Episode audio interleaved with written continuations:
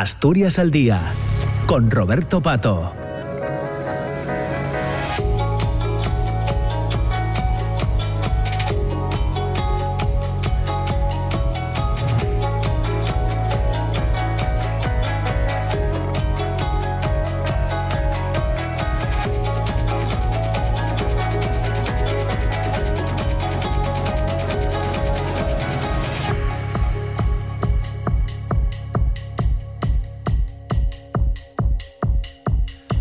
Ya estamos en las 10 de la mañana y 7 minutos. Nos hemos puesto al día con con el boletín de noticias de las 10 y ahora continuamos en la segunda parte de Asturias al día hablando de eh, Jesús Ibáñez, Vida y Acción de un Revolucionario Heterodoxo, que es el título del último libro del historiador mierense Ernesto Burgos, que ya se ha, ya se ha presentado en distintos eh, lugares y que esta semana, en concreto el próximo jueves, día 2 de noviembre, llega eh, al Angreo de la mano de la Fundación André Unín Asturias. Se va a presentar a las 7 y media de la tarde en el Centro de Creación Escénica Carlos Álvarez Novoa de, de La Felguera. Va a estar presente Enrique Pérez, miembro de la Fundación André Unín de Asturias. Va a intervenir Angelita Cueva, que es concejala de Memoria Histórica del Ayuntamiento de Langreo y, lógicamente, el autor de, de, este libro, Ernesto Burgos, a quien, a quien ya saludamos. Ernesto, ¿qué tal? ¿Cómo estás? Buenos días. Muy, bien, muy bien. buenos días. Eh, muchas gracias. Bueno, te acompaña Miguel Ángel Fernández, habitual de, de, los programas también de esta casa. ¿Qué tal, Miguel? ¿Cómo estás? Buenos días. Hola, muy buenos días. Bueno, que digo bien, ¿no? Ya, ya yo creo que en el verano ya hablamos un poco del, del, del libro en el programa que hicimos sobre Semana Negra, sí. que fue uno de los lugares en los que se presentó, ¿no? Bueno, de momento hice dos presentaciones. Dos presentaciones. Hice la de la Semana Negra y Mieres. Muy bien. En septiembre. Eh, quería que la de Mieres hubiera sido la, la primera, porque, bueno, eh, Ibáñez era. Ibáñez y yo somos de Mieres. somos de Mieres, entonces quería hacerlo allí pero me salió la oportunidad, como sabes, de hacerlo la Semana Negra con... Sí. Eh, me presentaba Paco Ignacio Taibo y no podía dejar de, de pasar no, esa, esa, ocasión. Entonces, por eso lo presenté primero en Gijón y luego Mieres. Bueno, y ahora esta semana llegas al Langreo de la mano de la Fundación André Unín. André Unín aparece en el libro, seguramente, de alguna de las claro. maneras. Y el POUN, ¿no? Sí, sí, aparecen, aparecen mucho. El POUN no tanto, pero Nin sí, porque Nin, vamos, eh, tuvo mucho trato con, con Ibáñez, Ibáñez con Nin y los dos vivieron, aparte del trato que tuvieron aquí en España, estuvieron viviendo juntos 10 años y trabajando en, en Rusia. Eh, Nin y él, los dos sabían ruso y estuvieron trabajando, traduciendo libros del ruso al español y, eh, para editoriales soviéticas. Y de hecho, bueno, hay una relación muy estrecha. Cuando Nin viene a España desde, desde Moscú, el artífice de que venga a España es el, propio Ibáñez, le llama a él y es el, que hace de mediador. Eh, ¿Cuándo te llegan a ti las primeras eh, noticias sobre Ibáñez? ¿Cuándo conoces al personaje? ¿Cuándo te animas ya a empezar a escribir? Porque esto forma parte también de, eh, de varios artículos que has publicado con La Nueva España, ¿no? Con el diario La Nueva España. Sí, yo, yo llevo publicando eh, una serie que se llama Historias heterodoxas en La Nueva España desde el año 2005. Entonces es una serie semanal, con lo cual eh, tuve que la única condición que me pusieron en el periódico fue que tratase siempre algún tema relacionado con la montaña central, eh, bien monumentos, bien personajes, bien eh, acontecimientos históricos. Y en una de estas pues me apareció por ahí Jesús Ibáñez como un revolucionario del 34, uno más. Eh, buscando otras cosas, vuelve a aparecer otra vez. Y entonces lo comenté con un periodista ya fallecido de Mieres, que era José María Pellanes, uh -huh. y me dijo, estoy hablando del año 2000, 2005, 2006, por ahí, y me dijo, oye, ¿tienes unas memorias que escribió Ibáñez en México? Digo, pues no, no tengo ni idea de esto. Se llaman Memorias de mi cadáver, y son una cosa extraordinaria, una cosa originalísima y están sin publicar en España, se publicaron en México solo en el año 46 y yo tengo un ejemplar que pedí a la Biblioteca Nacional, me dijo él, te lo paso. Me lo pasó y leí una cosa como nunca había leído ahí, una, es una, una novela extrañísima, llena de datos, llena de circunstancias y en la que no hay un narrador porque en unos capítulos narra el propio Ibáñez, en otros se pone en boca de su madre, eh, va hacia adelante, hacia atrás, eh, mezcla la última parte de su vida en México con la infancia en, en Urbiés, en Mieres, en... Bueno, eh, claro, me empecé a interesar por este personaje y con el tiempo me dio por eh, cotejar los datos que ponía en sus memorias, porque pone tal cantidad de cosas y tal cantidad de cosas extraordinarias que me parecía que eran imposibles. Y me puse a, a comprobarlas, yendo a archivos, llamando a lugares y tal, y me di cuenta de que era verdad lo que contaba. Con lo cual me, me estaba delante, yo creo que del personaje más original y más de aventurero que hubo en la primera mitad de, del siglo XX en Asturias. Mm. Un personaje realmente interesante, eh, Jesús Ibáñez, Miguel. Sí, yo creo que en estos momentos que están de moda las series televisivas, era, daba, daba como una serie y además per guapa. ¿no? Yo de todas formas, antes de hablar de Jesús Ibáñez, quería públicamente agradecer a Ernesto eh, todos los trabajos que está haciendo, porque eh, tengo que agradecerlo como lector y como ciudadano revoltoso. Como lector porque me presta mucho las historias heterodosas, lo que cuenta, cómo va sacando datos que no aparecen en la historiografía oficial, y como ciudadano revoltoso que ponga el foco siempre en aquellas personas que están en contra de las burocracias y que hacen una vida alternativa de acuerdo con la su conciencia y de acuerdo sobre todo con, la su conciencia de clase, en vez de estar apareciendo pues eh, como, suele, como suelo siempre decir, obispos militares y grandes, y grandes empresarios asturianos. ¿no? Entonces, Ernesto, primero que eso, muchas gracias. Segundo, Jesús Ibáñez, o sea, y un personaje fantástico, fantástico, o sea, lo dicho, como para hacer una serie televisiva. Y mirar, mirar el libro, mirar también la hemeroteca, las historias heterodosas que fue sacando Ernesto en su momento, y hay para todo, o sea, para todo, para todo, para todo. ¿no? Bueno, pues ya ves. Ernesto, ya sabes. ¿Tienes el café pagado? Muchas gracias. Pero bueno, de todas formas, aquí como me acogen muy bien, normalmente siempre tenemos un café con pastes, que hoy no tocó, pero bueno, será, será un pequeño problema de producción. Bueno, bueno, bueno, bueno. Eh, en fin, Jesús Ibáñez, eh, como dices, todo un personaje... Eh, que, ha estado, digamos, mm, más o menos oculto hasta que empezaste a escribir eh, sobre él y que casi podríamos definir, definir, si me permite la expresión, como alguien de culo de mal asiento, ¿no? Porque pasó por distintas etapas en su vida, por, entiendo que fue madurando su, ideología, eh, adaptándose seguramente al tiempo que le tocó vivir, intenso, pero, pero ya digo, ¿no? Como un culo de mal asiento, no, no paraba quieto en, yo creo que... En, ningún partido, ¿no? No, no, no. Tiene un currículum como, como no tiene nadie. Además es un currículum justificado. No estamos hablando de alguien que sea un trásfuga o que vaya... Él tiene la, obsesión de la unidad de la clase obrera y de la acción directa, de ir rápido. Él eh, no quiere hacer la revolución despacio, sino hacerla ya.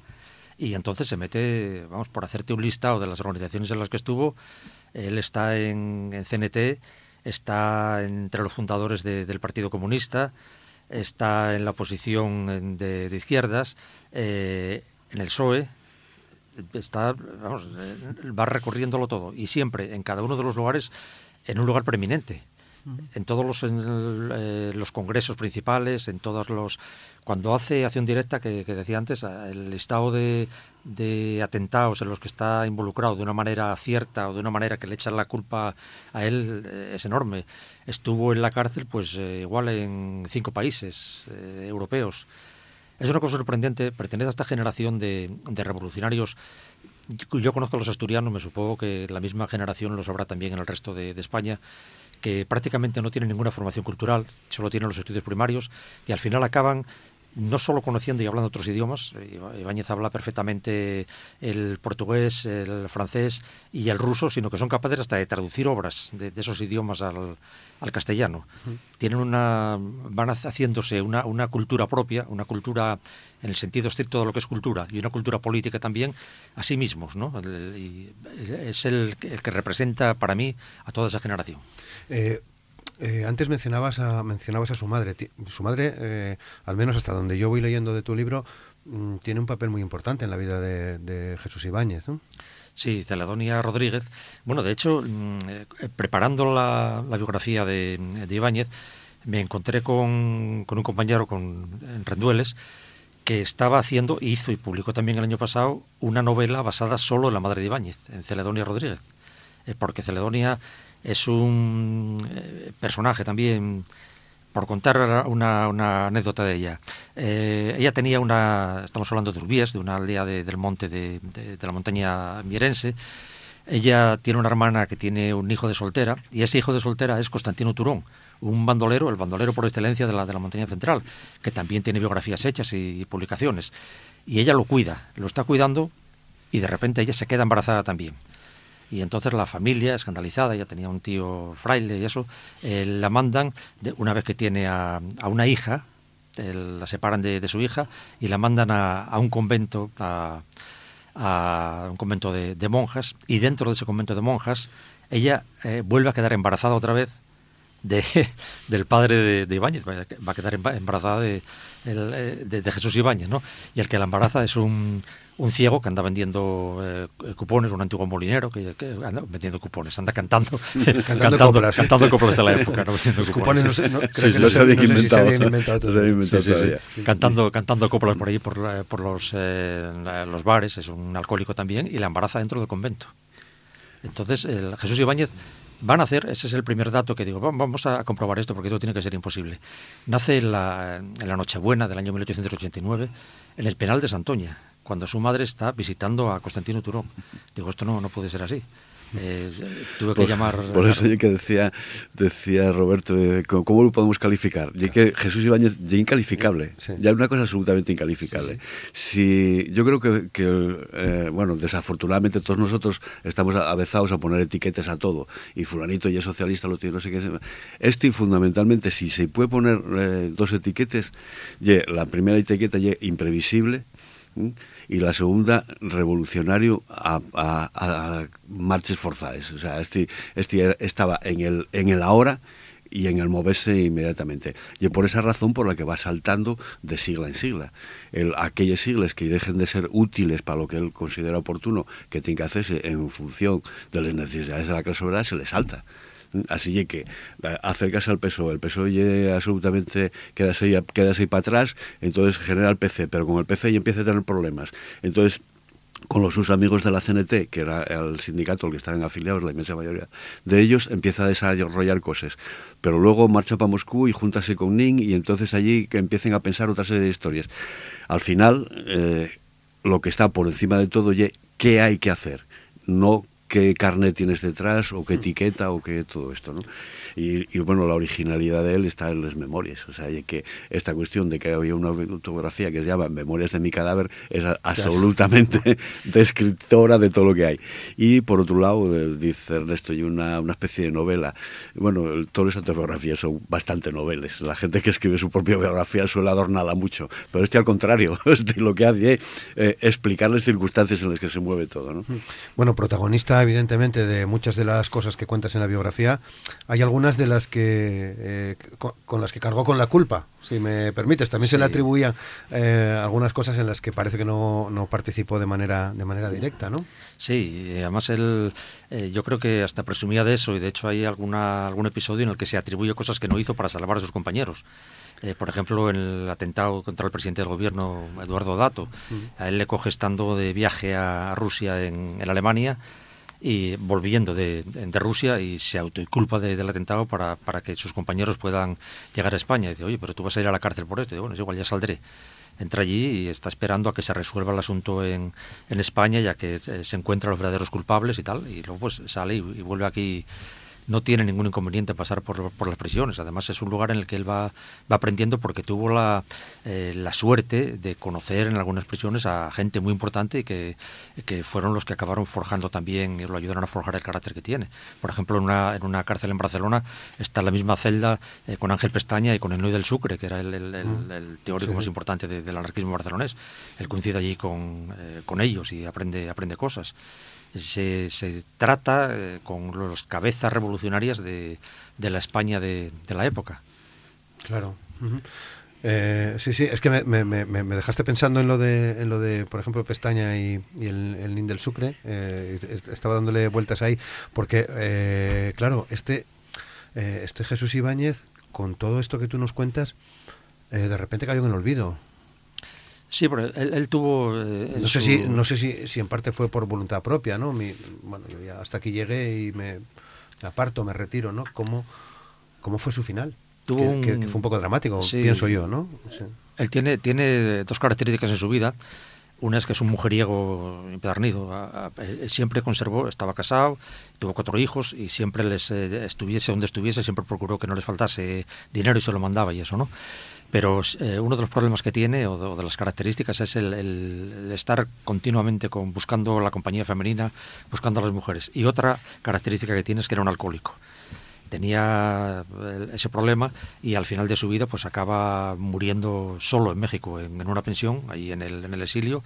Estas memorias de las que estábamos hablando, él las edita en el año 46, pues pocos meses antes, se muere en el 47 pocos meses antes de morirse, y lo que hace en la última etapa de su vida, sobrevive vendiendo esas esas memorias por ahí por las casas del resto de los, de los españoles, ¿no?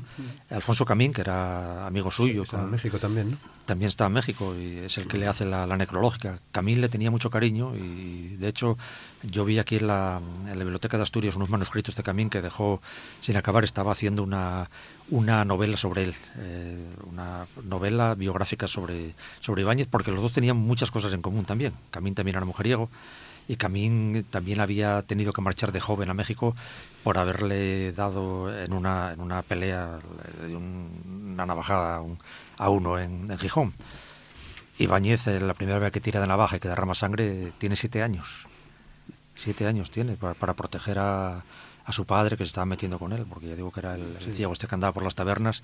Había unos eh, gamberros ahí que estaban pasándose con su padre, tira de navaja y se, con siete años. Con siete años. Sí, pero sin embargo, aun cuando, cuando él ya se ve en esa tesitura y que y además se ve en otras, porque a los 23 años ya recibe un tiro de unos esquiroles en, en Mieres, sin embargo fue un personaje eh, dispuesto a evitar que esa violencia se ejerciera contra los, sus propios Uh, vamos a decir, eh, compañeros de clase. Eh, el ejemplo que él, que él cuenta, cuenta las propias memorias, cómo salvó a Prieto de un intento de atentado y sobre todo a Llaneza. ¿Eh? Él cuenta cómo en un momento determinado eh, había un complot contra Llaneza y se niega a ello. Lo mismo que se niega a utilizar unos papeles comprometedores para eh, Llaneza que ya había ofrecido Benjamín Escobar en la perspectiva de hundir eh, la figura del eh, presidente del sindicato minero, ¿no? Eh, lo cual no quita que el, hombre fuera muy valiente y estuviera metido en todos los peleas.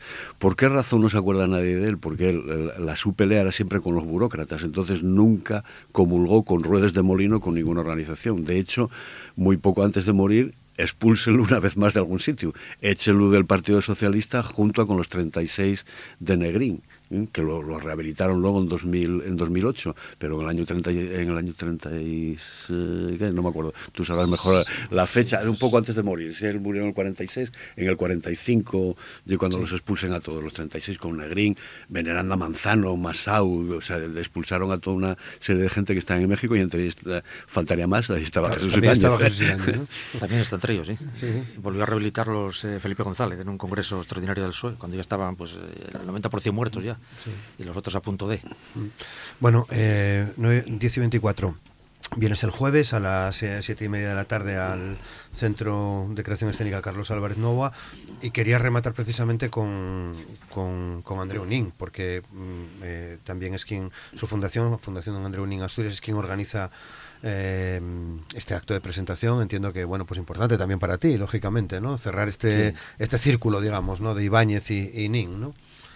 Dos personajes que me parece que tienen evidentemente muchas cosas en común, no sé si y similitudes. ¿no? Sí, sí, dije aparte de la estancia larga que tuvieron en Rusia, tienen son eh, de los primeros que eh, aquí en, cuando se hace la tercera internacional en Rusia hay un llamamiento a que eh, los socialistas y los obreros que haya por el resto de, del mundo se hagan comunistas y sigan el camino de la revolución rusa.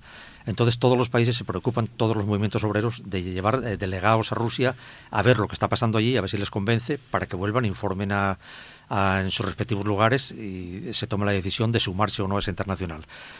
Aquí en España el primero que va es Ángel Pestaña, cuando vuelve a informar a la CNT lo detienen, está preso en Italia, entonces mandan una segunda delegación que está compuesta eh, eh, por cinco hombres, está Jesús Ibáñez, Andreu Nin, eh, Maurín, Leval, que era uno de la FAI, y Arlandis, que, era un levantino también de, un líder importante. Y los cinco son los que van a Rusia y son los que luego van a, informar aquí y los que vienen. Quiero decir que él conoce a, a Nin ya desde, desde casi desde el primer momento en el que empieza toda esta evolución del, del tránsito de los del socialismo al comunismo y, la aceptación Luego vienen aquí y se va a dedicar, en un principio Ibáñez eh, viene siendo partidario de, lo que pasa en, Rusia, luego va evolucionando y va siendo más crítico, ¿no? Pero al principio por eso él forma parte de, los primeros comunistas aquí de, España y se dedica a dar mítines por ahí junto a Nini y eso pidiendo a la gente de la CNT, que era la absolutamente mayoritaria en,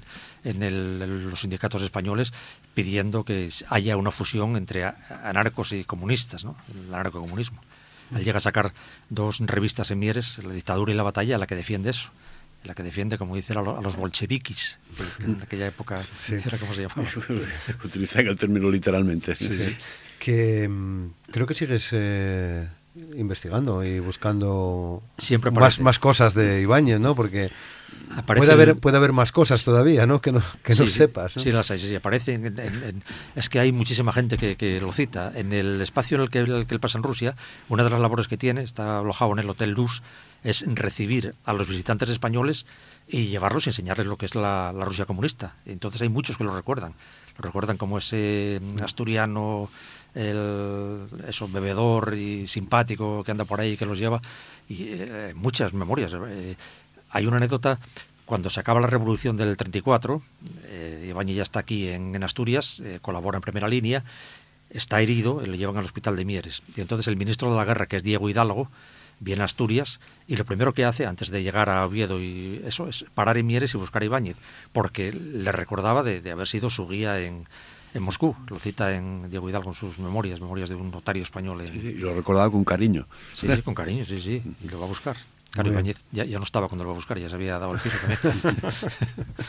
Un personaje de película realmente, Miguel. Sí, sí, insisto, en ello. Es que además es que todos los datos apuntan hacia eso. Por ejemplo, eh, sale, sale hacia el exilio de México en el vapor Niasa y va con la, con la mujer de Llaneza y su familia y con la mujer de Nin y su familia son una serie de coincidencias curiosísimas, pero que da lugar a, bueno, se puede hacer un guion fantástico. Animo a los cineastas asturianos a que se pongan a la tarea. Bueno, eh, lo, tenemos que dejar ya. Son las 10 y 28 minutos. Recordamos, el jueves día 2, eh, Ernesto Burgos presenta eh, Jesús Ibáñez, Vida y Acción de un revolucionario heterodoxo en La Felguera, en el centro Carlos Álvarez Novoa, con, Enrique Pérez de la Fundación Andreu Nin, con Angelita Cueva, concejala de Memoria Histórica del Ayuntamiento de Langreo, y por delante seguramente que alguna presentación más tendrá también, ¿no? Bueno, todavía no tengo fechas, pero sí. Lo que vaya, lo que vaya saliendo, ¿no? Sí, poco a poco, porque más que nada porque me gusta hablar y contar el personaje a, la gente que lo quiera escuchar. Es que realmente, bueno, ya para mí fue todo un descubrimiento, ¿no? Es, eh, y, así eh, lo, estoy leyendo, ¿no? Me, me está dejando alucinando este, este, Jesús, este Jesús Ibáñez, la verdad que todo un descubrimiento, efectivamente.